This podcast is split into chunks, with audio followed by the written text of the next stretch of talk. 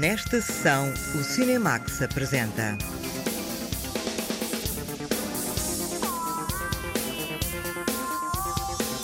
O Nosso Cônsul em Havana, um filme biográfico sobre o início da carreira diplomática de Essa de Queiroz em Cuba.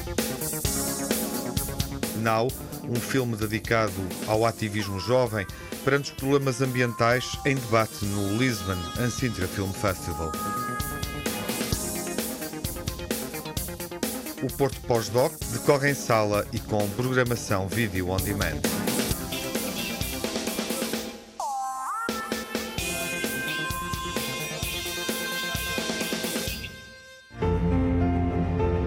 O nosso cônsul em Havana é essa de Queiroz. Depois da série televisiva que foi exibida na RTP no ano passado, estreia agora o filme de Francisco Manso sobre o início da carreira diplomática do escritor português. A jornalista Margarida Vaz apresenta-nos este drama biográfico dedicado a um período de 15 meses em que o escritor Essa de Queiroz desempenhou funções diplomáticas em Cuba. O filme O Nosso Cônsul em Havana conta a história da passagem de Essa de Queiroz por Cuba enquanto diplomata. Senhor Cônsul, é uma honra e um prazer receber Vossa Excelência aqui em Havana. Eu sou o Esteves, funcionário do Consulado Português.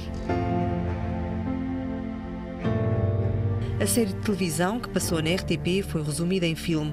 O projeto de dar a conhecer este período da vida do escritor Essa de Queiroz surgiu quando o realizador Francisco Manso esteve em Cuba. Eu começo com todo este processo do nosso consul em Havana com uma ida a Cuba, já há uns anos atrás, e, e apercebi-me de que havia um grande interesse pelo Essa de Queiroz. Um grande interesse a vários níveis, desde logo literário, não é? Mas também por uma coisa que nós aqui em Portugal conhecíamos menos, eu incluo-me nesse grupo, que era o lado humanista do Essa de Queiroz e o lado de, de jovem muito preocupado com questões sociais e preocupado com a situação do outro, que é uma coisa que no século XIX e temos que pensar que ele chega lá em 1872 e é o primeiro posto consular dele, não era muito normal. Acaba por ser uh, uma pessoa muito singular. O Nosso Cônsul em Havana é um filme de época sobre o escritor português quando este iniciou a carreira diplomática. O cineasta Francisco Manso mostra a faceta humanista dessa de Queiroz. A visão que nós temos do Essa é mais a visão do literato, do escritor, e com aquela escrita contundente, crítica, realista. Mas ele, quando chega a Cuba, com 27 anos, ele é uma pessoa cheia de ideais humanistas. E então é interessante ver como Essa se bate pela defesa dos chineses contratados para as plantações de cana-de-açúcar da ilha, mas que eram tratados completamente como escravos. E ele é ameaçado e é perseguido e ele mostra uma enorme coragem. E o que nós achamos interessante nesta vida do Essa, porque a vida do Essa não é isto, não se resume ao período em que ele foi cônsul em Havana, mas é um aspecto menos conhecido. É verdade que andam à procura de uma medida chinesa por ordem do Sr. Dom Zulueta? Pode ser que seja verdade. Vá lá, Lô, vamos, temos de seguir, anda. Lô, minha querida, tens de ir para o esconderijo. Tens de ficar escondida. O nosso cônsul em Havana é uma ficção, mas inspirada em factos reais. Em Cuba, o diplomata português ajudou muitos chineses a fugirem à escravatura. De forma a revelar o caráter humanista do escritor, o realizador Francisco Manso construiu a narrativa à volta da história de uma menina chinesa que é salva por essa de Queiroz. Nós pegámos numa história de uma jovem chinesinha que, para fugir da miséria, se disfarça de rapaz, como aconteceu, de resto, porque nós tínhamos lido coisas sobre isso, e que vai para Cuba e que é descoberta lá, e o Essa depois tenta salvá-la das garras lá do grande escravocrata da ilha, do tal Zuleta, e portanto a história, o enredo é este. Gostei imenso da ideia, que se centra nesta defesa que ele fez desta jovem chinesinha e que corresponde historicamente, passaram-se coisas semelhantes em que ele teve essa, essa atuação, em que passou cadernetas dando autenticidade a que eram portugueses, etc, etc, visto que eram macaenses, e portanto nós pegámos nessa história e criámos um bocadinho este ambiente. Além das filmagens feitas em Portugal continental e na Madeira, Francisco Manso optou também por filmar em Cuba. Vamos filmar, por exemplo, as plantações de cana-de-açúcar incrível, sítios incríveis lá, são espaços fantásticos, com aves incríveis e com sítios lindíssimos e aquela praça central da Havana, onde há a Catedral de Havana, que é lindíssima. E aí filmámos várias passagens com o Essa e com a Molly Bidwell, uma jovem americana com quem ele se relaciona lá e tem assim uma paixoneta e tal. Aí depois aparecem, evidentemente, aquela entrada do Porto de Cuba. O Essa achou na Póvoa de Varzim, que nadava muito bem, etc. E então, ele adorava ir à praia e ia nadar e mergulhar, etc. E nós filmámos uma, umas cenas muito engraçadas com ele lá em Cuba, mesmo numa praia relativamente perto da Havana. E, portanto, dá, dá aquele sabor, não é? Aquele sabor tropical, as palmeiras que entram pela praia e que vão até à água.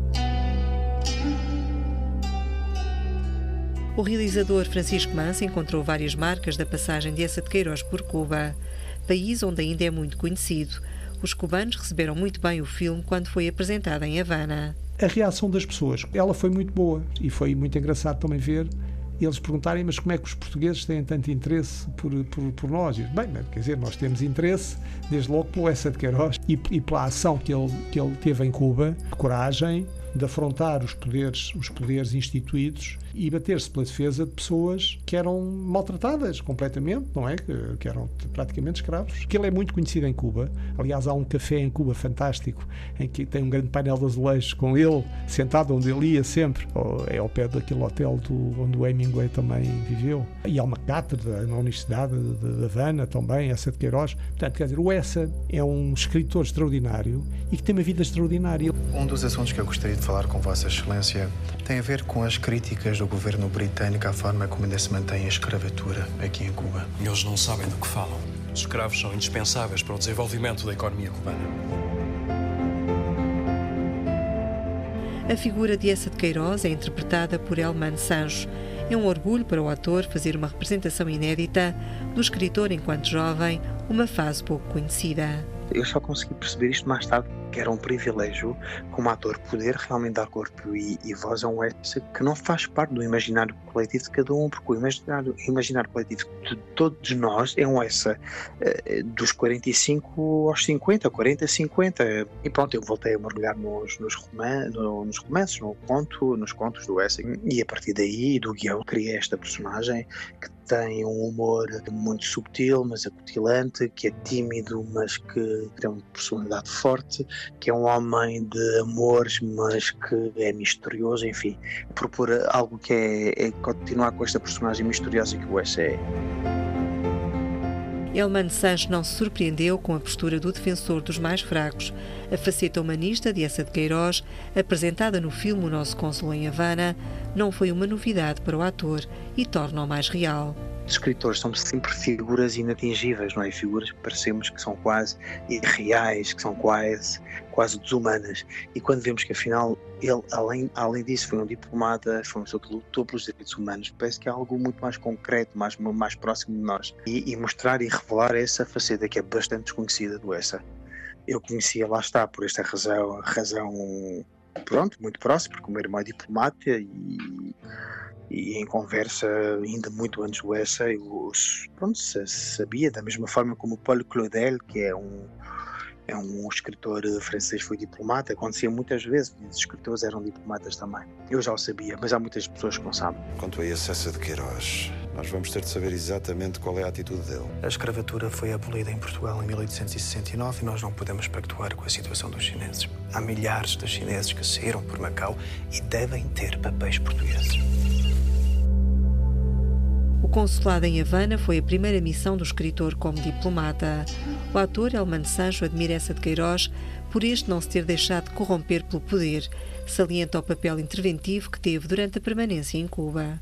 Essa é preocupação em, em relação à, pronto, à escravidão de pessoas que vinham da China para o Porto de Macau, não é? Que eram basicamente explorados pelos ingleses, mas como saíam da China para o Porto de Macau, acabavam por ser uh, problema português. E isto mostra um bocado da, da faceta do Wes, que mesmo dentro da timidez que ele aparentava ter, era um homem incisivo, era um homem de valores fortes e que hum, não se deixava também vergar pelas regalias que ele poderia ter por ser o diplomata em Havana, não é? que lhe foram também de alguma forma apresentadas quando ele começou o posto de diplomata em Havana. E ele não se deixou influenciar por isso. No filme O Nosso Cônsul em Havana, as cenas de defesa dos chineses e as filmagens em Cuba deixaram boas recordações em Almano Sancho estar em Cuba e, e, perceber que a figura do S ainda tinha influência, ou seja, as pessoas lembravam-se do como muito. Perceber que realmente o S ainda existia em Cuba através das estátuas, através de, de várias pessoas que estavam ligadas à literatura e à cultura. Uh, isto realmente tocou-me mesmo. E, e, sobretudo porque ele esteve só 14 meses e esteve ausente nesses 14 meses porque ele esteve doente e foi para os Estados Unidos. Todas as cenas que têm a ver com, com a defesa dos, uh, dos chineses que se iam para o Porto de Macau foram cenas que me tocaram bastante, muito mais do que propriamente as cenas uh, em que ele se namora pela Molly, que são cenas interessantes, mas pronto, são cenas que para mim são menos desafiantes porque as outras, claro, têm muito mais sumo, não é? Para defender. O Nosso Cônsul em Havana é um filme que revela o outro lado dessa de Queiroz. O escritor, traduzido em mais de 20 línguas, que soube atuar, para além das palavras, um homem de ação na defesa dos direitos humanos. Olá a todos os ouvintes da Antena 1, eu sou o Elman Sancho, que interpreta Essa de Queiroz no filme Nosso Cônsul em Havana. Gostaria de vos convidar a assistirem. Apoiem a cultura, apoiem o cinema português, as artes em Portugal desfrutem deste essa humanista que lutou pelos direitos humanos. Quem sabe se um dia eu não escrevo uma história sobre isto? Se me permite que lhe diga, Sr. Cônsul, o senhor é um jovem que ainda tem pouca experiência de uma terra como Cuba.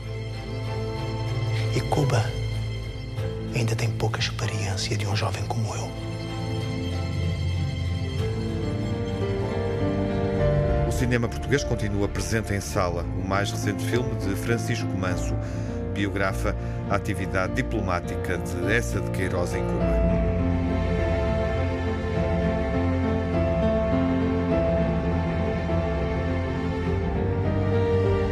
Nosso Cônsul em Havana de Francisco Manso com Elnano Sancho, António Capelo, João Lagarto. Um filme biográfico dedicado ao consulado de Essa de Queiroz entre dezembro de 1872 e março de 1874.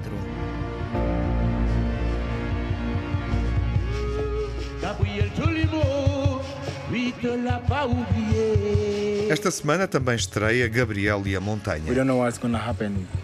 We do. We don't know what's gonna happen. We should stay together. Yeah. Make such a beautiful couple. Thanks. You. Yeah. You, too. Was expecting it. Yeah. Thanks. So what what is your story? Why are you here? Uh, Gab is doing research. All right. Uh, he's about to start a PhD in public policies for poor countries. PhD. Oh, yeah. Yes. Dr. Gabby, very cool. Not quite. Not quite a doctor. We'll yet. be there. We'll be. And I happen to be invited to a conference in South Africa where I presented my last book. Yeah, happened. Just happens. That's like right. from all the places in the world, South Africa, while I was in uh, Africa. Oh. We, we have a word for that in Portuguese. Saudade. Ah, but that's really good. When you miss a person.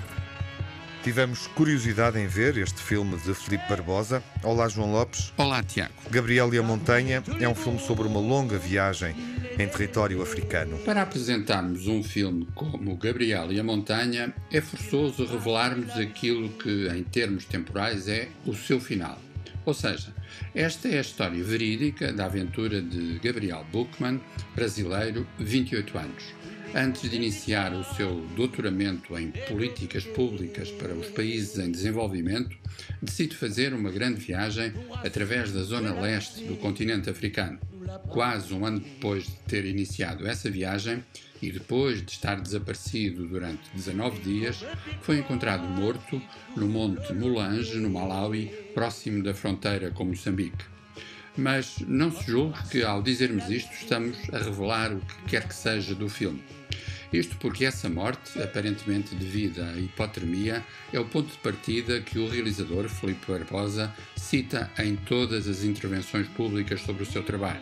Além disso, Gabriel e a Montanha duram pouco mais de duas horas e a descoberta do corpo morto de Gabriel é, afinal, a cena de abertura. Filipe Barbosa era muito amigo de Gabriel Buchmann. O seu filme nasce da tentativa de compreender o sentido da própria viagem de Gabriel, dessa verdadeira odisseia que o levou a percorrer vários países, Quênia, Tanzânia, Zâmbia, Malawi, dir-se-ia na procura de uma utopia existencial que, durante algum tempo, foi partilhada com Cristina, a sua namorada. Os resultados cinematográficos são dispersos, desequilibrados, algo à deriva, apenas com alguns momentos dramaticamente intensos. Ainda assim, importa reconhecer que estamos perante um objeto de cinema que procura um curioso registro, a meio caminho entre a memória e a parábola, a ficção e o documentário. Até porque apenas Gabriel e Cristina são interpretados por atores profissionais, respectivamente João Pedro Zappa e Carolina Abras. Os intérpretes africanos são, todos eles, amadores. Depois de termos descoberto o primeiro filme de Felipe Barbosa, Casa Grande, um drama familiar no Rio de Janeiro, Gabriel e a Montanha é um contraste absoluto, a provar que ele é, pelo menos, um cineasta que arrisca na procura de diferentes formas narrativas. Um filme experimental e aventureiro que segue o rastro do economista brasileiro Gabriel Buchmann.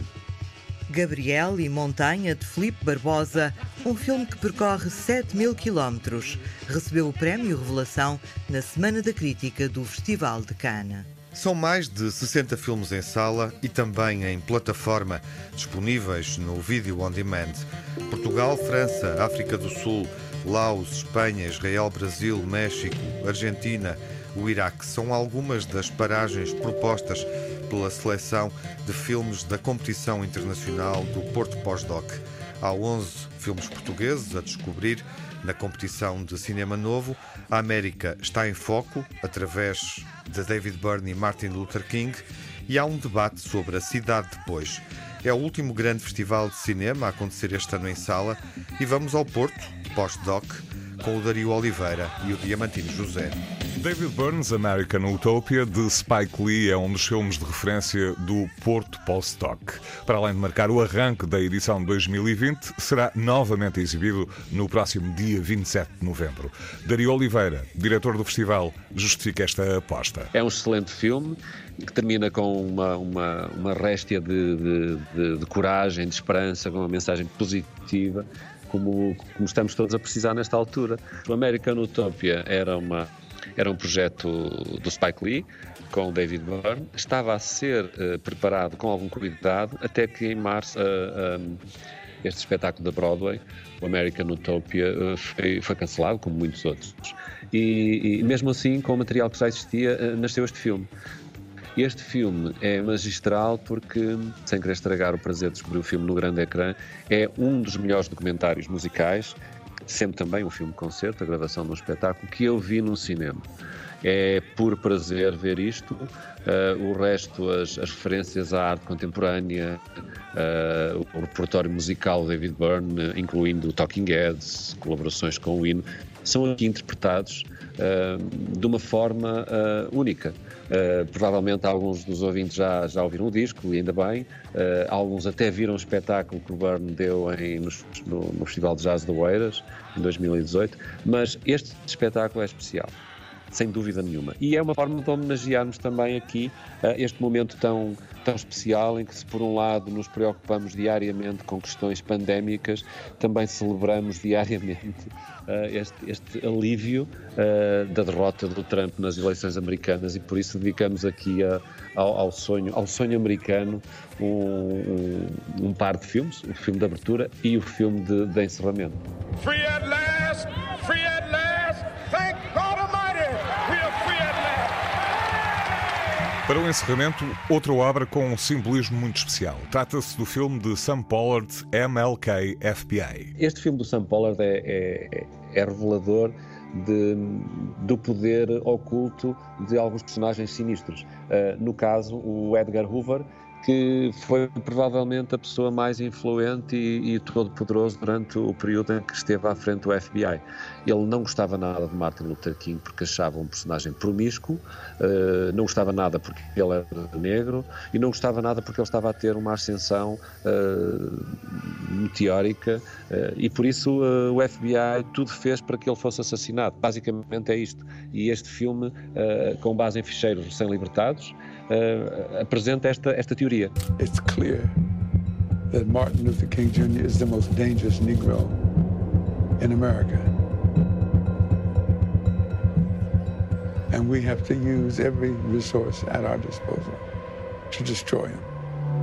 Entre David Burns, American Utopia e MLK FBI, o Porto Postdoc tem muito mais para oferecer, através, por exemplo, de secções como Transmission, dedicada a documentários sobre música e movimentos culturais. Esta secção apresenta um conjunto de filmes diversificado que nos levam da música ligeira de José Pinhal a White Riot, tema emblemático dos britânicos de Clash. White Riot é, um, é, de facto um filme primordial e é um filme que, ao mesmo tempo que está nesta secção de, de documentários musicais, é um filme de extrema importância para entender o que é a Europa eh, neste, neste início do século XXI. Uh, eh, no, no, no, final dos anos 70, uh, eh, na altura em que o punk começava a explodir, uh, passava uma, uma, uma, coisa terrível. A Frente Nacional, os neofascistas começavam a ganhar terreno, os skinheads por um lado, mas também o poder político uh, gozava de uma grande, uma grande preponderância, o que faz lembrar, se calhar, se calhar não, com toda a certeza, os tempos que estamos a viver em 2020, um pouco por todo lado. Um, e, e um, um, fotógrafo, um fotógrafo de, de música, o, o saudoso Red Saunders, escreve uma carta à imprensa musical, foi publicada no New Musical Express, no Melody Maker, uh, no Sounds, uh, uh, a denunciar isto e, e organiza-se um festival de música, um festival de música que, que estava previsto uh, ser para uh, algumas centenas ou poucos milhares de pessoas, em que colaborou Tom Robinson, os Clash, Sam 69 e outras bandas da altura, Steel Pulse, as bandas de reggae, uh, e todos aqueles que se sentiram oprimidos, imigrantes e, e, e não só, ativistas dos direitos humanos, juntaram-se neste festival que foi extremamente importante para desmontar esta esta falsa, esta falsa, este falso ativismo político do, dos neofascistas e, e, este filme conta esta história. É um filme da Ruby Kassad, uma descendente de, de, indianos e de ingleses, que vai, vai entrevistar estas pessoas, estes protagonistas, que não foram só músicos, nem só, nem só fotógrafos, foram gráficos, uh, jornalistas, foram pessoas que se envolveram uh, neste movimento uh, espontâneo e que nasceu no seio de bandas de rock. Isto é muito importante.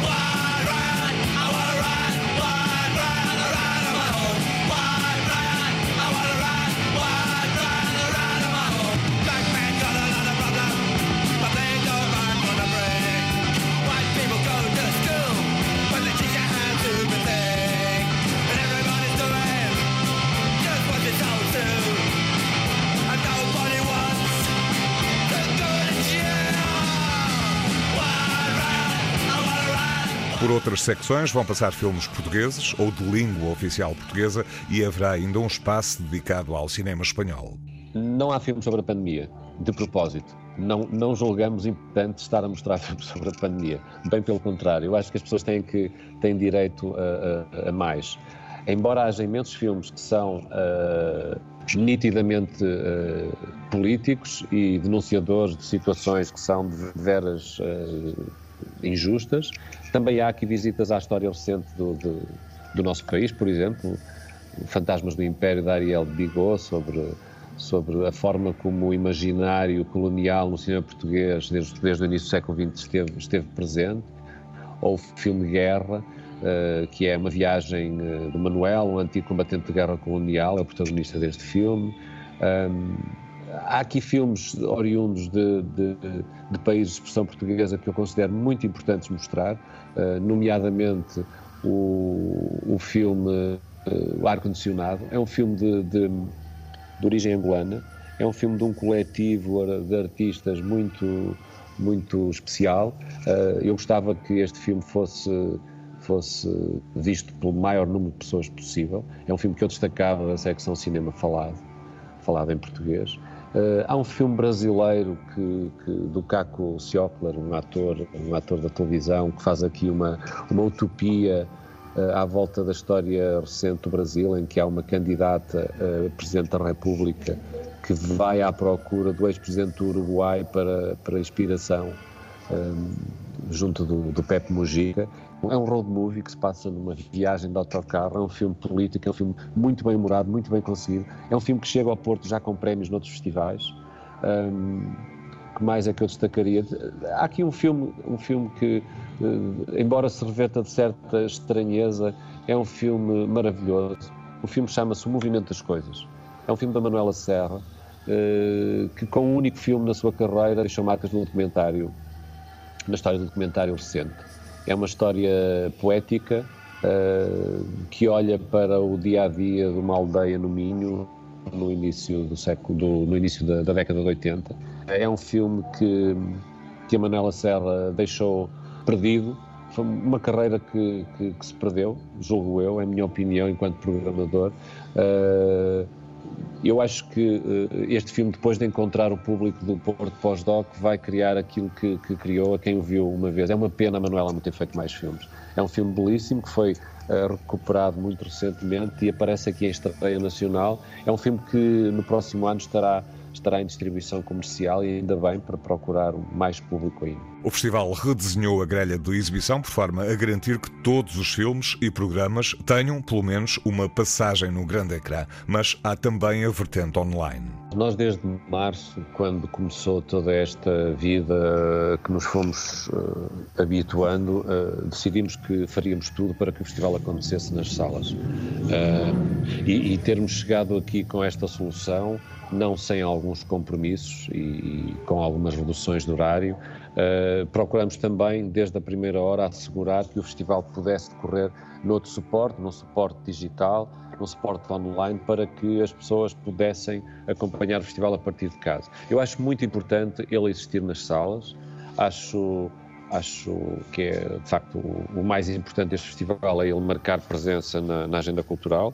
Uh, há algumas restrições, sim, mas, embora as noites acabem muito cedo nesta edição uh, aqui no Festival Físico, no Rivoli no Passos Manuel, as pessoas podem continuar, continuar ligadas ao Porto Pós-Doc uh, a partir de casa, num, com um horário livre. Podem fazer umas grandes noites Porto Pós-Doc a partir, a partir do nosso site e do Porto Pós-Doc online com a grande parte dos filmes disponíveis e num, e num regime alargado, isto é, o Porto Pós-Doc Online vai estar disponível até 13 de dezembro, portanto são duas semanas, eh, quase duas semanas de, de de, disponíveis, de filmes disponíveis online para que todos possam acompanhar. A plataforma disponibiliza mais de 50 filmes da programação 2020 do Porto Postdoc, incluindo 33 estreias nacionais. Até 29 de novembro, cumprindo obviamente as normas da DGS para este tipo de eventos, o festival acontece em salas como o Teatro Municipal Rivoli, Cinema Passos Manuel e Planetário do Porto. O Porto Postdoc não desiste e acontece em plena pandemia, com a programação em sala e disponível também em vídeo on demand.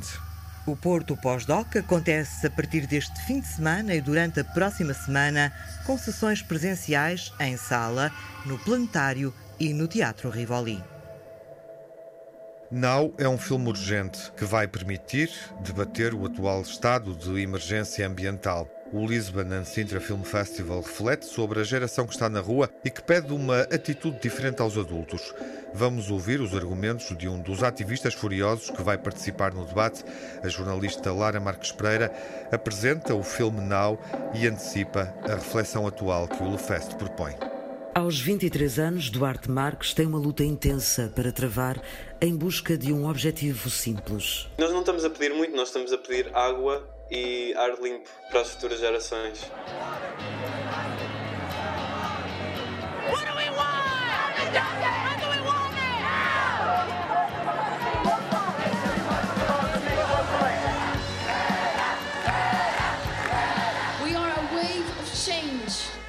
Deixou o curso de Engenharia do Ambiente por considerar que a comunidade científica já está a ser ignorada há demasiado tempo. O planeta precisa que a informação e o conhecimento conduzam à ação. É membro do Extinction Rebellion, um movimento de ativistas pelo clima que tenta acelerar o processo de consciência e de tomada de decisões sobre um problema que conhecemos há quase meio século. Nós usamos a desobediência civil como tática ou seja, nós estamos. A nossa tática é irmos presos uh, por fazer ações disruptivas para trazer atenção ao problema. Por isso, a mensagem que nós passamos é que estão há 40 anos, uh, já se sabe das, da crise ecológica e climática há mais de 50, e há mais de 50 anos temos pessoas e empresas a financiarem mentiras, a financiarem políticos para continuarem com a destruição de toda a vida na Terra, porque não, não vamos ser só nós que vamos. nós agora estamos uh, a lutar para o worst case scenario, não é? Para que isso não aconteça, porque as migrações em massa já, já estão a acontecer, já o Sudão teve completamente inundado este verão, a Austrália completamente em chamas, Portugal também em chamas, ou seja, já está tudo a acontecer. Duarte cresceu preocupado com o planeta, tal como Greta Thunberg, a jovem sueca que iniciou a greve dos estudantes à sexta-feira e que levou as preocupações dos adolescentes aos mais altos palcos de decisão. Eu, eu já desde pequeno que, que vejo e que me mostram documentários. Um, pronto, depois houve um documentário que realmente me tocou muito, que foi o Conspiracy, uh, e eu tornei-me vegan, e depois disso apercebi-me ainda mais, ainda mais dos problemas que há realmente e de como é tudo tão estrutural e que a mudança individual tem só um certo um, tem uma limitação. Pronto. Não, não há mudança coletiva sem individual mas uh, ambas estão limitadas por uma e pela outra. Mas conseguimos alcançar muito mais com movimentos coletivos. You only talk about moving forward with the same bad ideas that got us into this mess.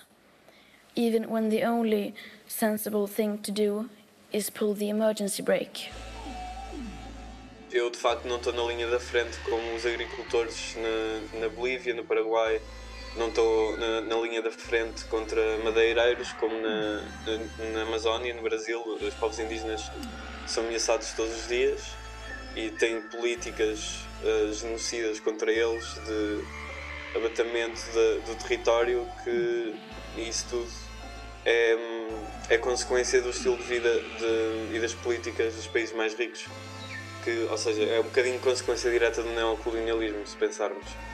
Ou seja, nós que estamos nos países com história colonial, estamos ainda mais em dívida com, com esta questão.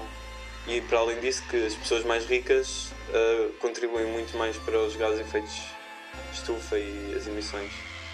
A geração de ativistas ambientais está motivada, informada e obstinada. O filme Now, de Jim Rackett, acompanha seis jovens que se tornaram a face dos seus movimentos e mostra-nos o empenho em travar um mundo que responda aos problemas sempre da mesma forma, com dinheiro e lucro. Já não somos um movimento climático como era antigamente, nós não somos a Greenpeace, nós não somos uh, a Worldwide Fund, nós somos movimentos muito mais focados em justiça climática justiça, que é a justiça social, na verdade.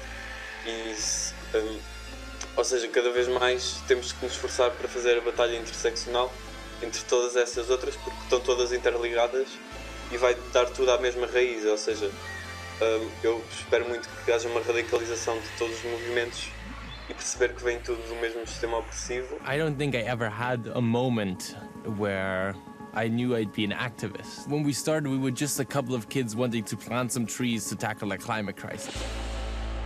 Temos que perceber que radicalizar o único significa ir à raiz do problema.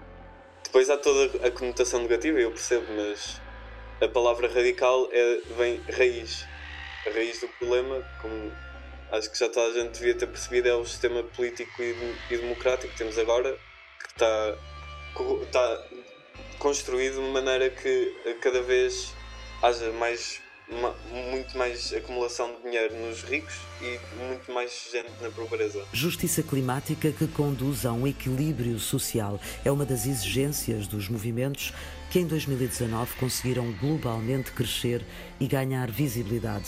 O filme acompanha parte das iniciativas e protestos e será o ponto de partida para um debate e troca de ideias sobre a luta que os jovens estão a travar.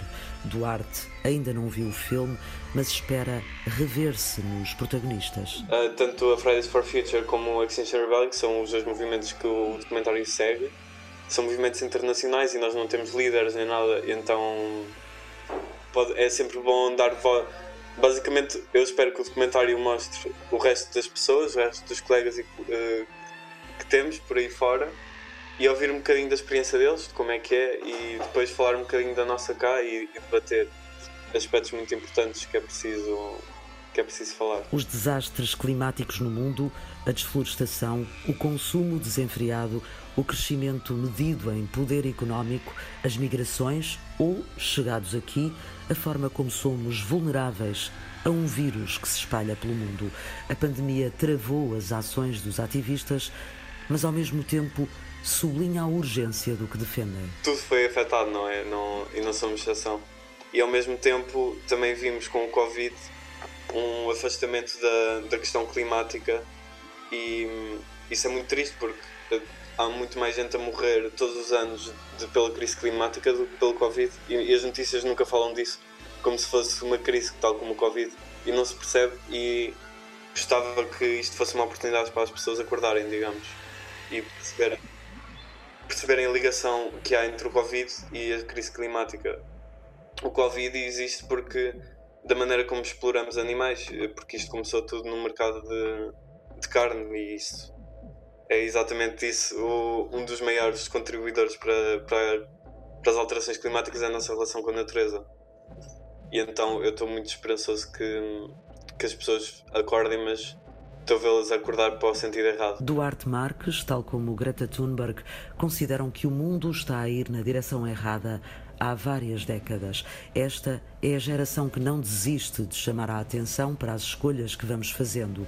E no caso de Duarte, passa também pela música que faz. Apesar do atual contexto, conseguiu mostrar, ao vivo, A Lake by the Moon, um disco em que a natureza ganha protagonismo e que temos estado a ouvir em fundo. Sou música independente e a minha música também, também é sobre. foco muito no, na questão ambiental e eu quero também uh, meter isto na cultura, porque a cultura está mega silenciada sobre esta questão há imenso tempo. Ou seja, temos visto. E em todas as questões políticas, acho que a cultura tem falhado imenso ultimamente em transmitir uma mensagem de mudança. E então eu quero fazer isso com a minha música, e é onde eu me foco mais é nisso. E então fiz um álbum todo a partir de sons de animais em vias de extinção. A luta por um mundo mais equilibrado e saudável move milhares e milhares de jovens em todo o mundo.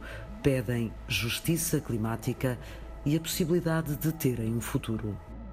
Um dos temas na agenda política e social do LeFest, o aquecimento global e a geração de ativistas, inspirada pelo exemplo de Greta Thunberg.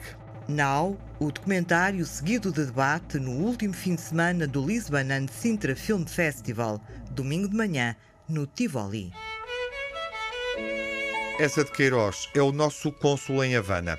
A obra do escritor e diplomata foi filmada ao longo de um século, desde o primo Basílio, quando o cinema ainda era mudo, até aos Maias, a versão mais recente de João Botelho, incluindo singularidades de uma rapariga loira de Manuel de Oliveira, a única obra que essa de Queiroz escreveu enquanto viveu em Havana. A memória final é dedicada a algumas adaptações de essa ao cinema. Não se poderá dizer que exista uma filmografia queirosiana, como existe, por exemplo, um capítulo de filmes inspirado em Balzac ou Agatha Christie. Desde logo, claro, pela quantidade relativamente pequena de adaptações cinematográficas de essa de Queiroz. Depois, porque, paradoxalmente, a sua diversidade é significativa. Em qualquer caso, vale a pena lembrar que a primeira versão de O Primo Basílio aconteceu ainda no período mudo, em 1923, com o francês Georges Palou, então a trabalhar em Portugal, a dirigir um elenco liderado por Amélia Rei Colasso. Uma nova versão do mesmo romance surgiria em 1959, sob a direção de António Lopes Ribeiro.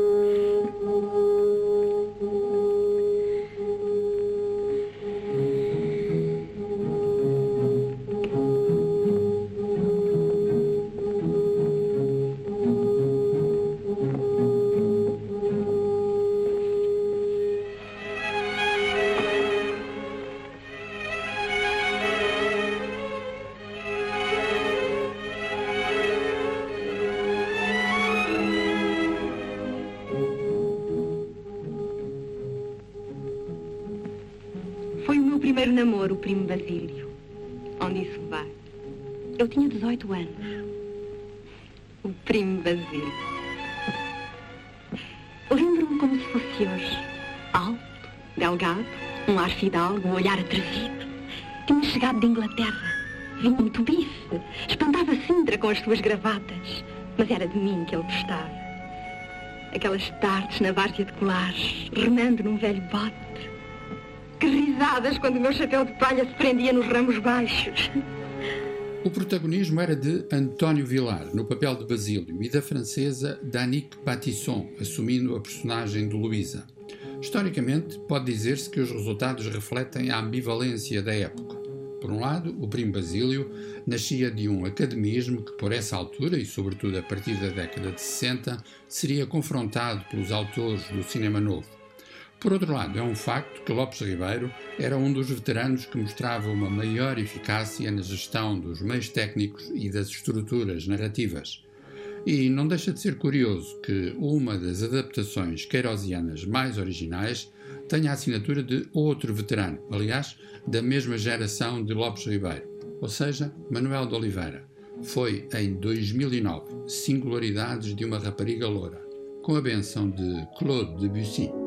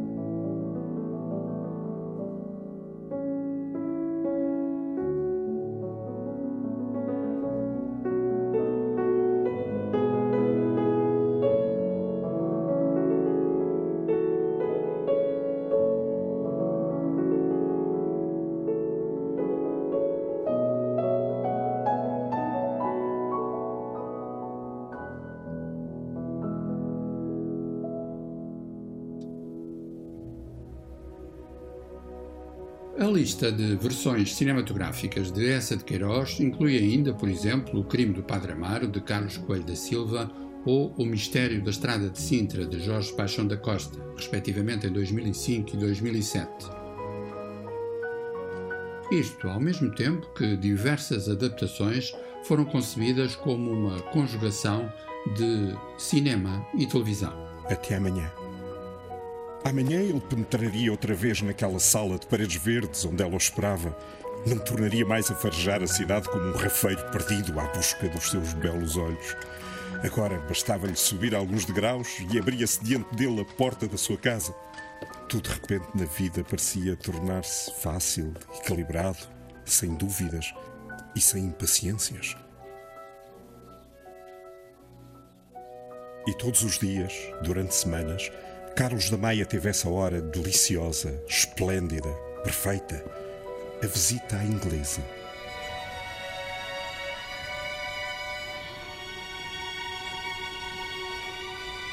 São sons de Os Maias, de João Botelho, uma produção de 2014 que se define através de uma curiosa duplicidade.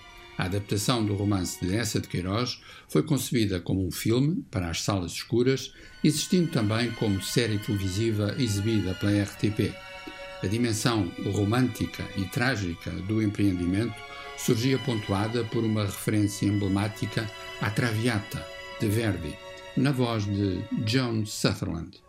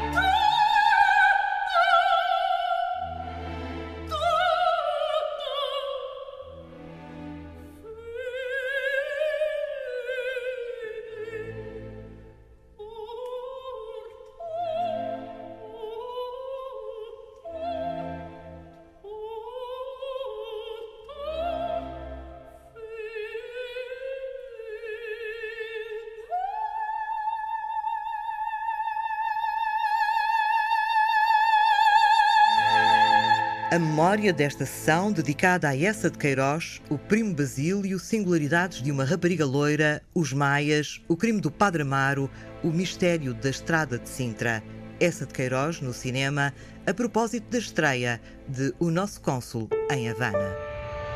Na próxima sessão vamos conhecer o primeiro filme realizado pelo ator Viggo Mortensen.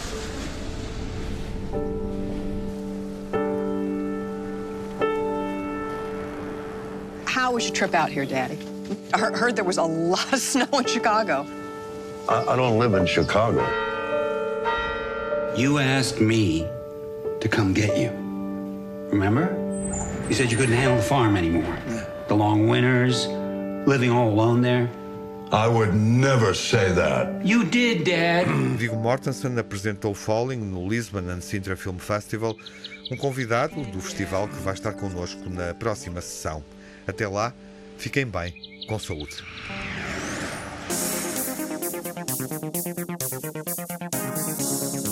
No Cinemax correm os créditos finais.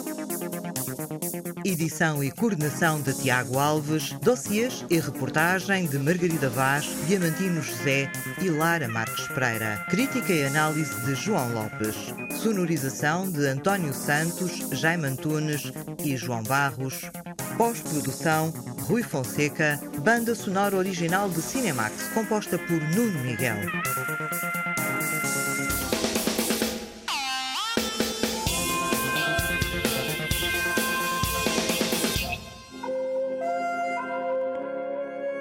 O Cinemax é um canal de cinema em português com sessões de curtas-metragens na RTP2, toda a atualidade na página digital rtp.pt/cinemax e também nas redes sociais. Torne-se fã no Facebook e siga-nos no Twitter.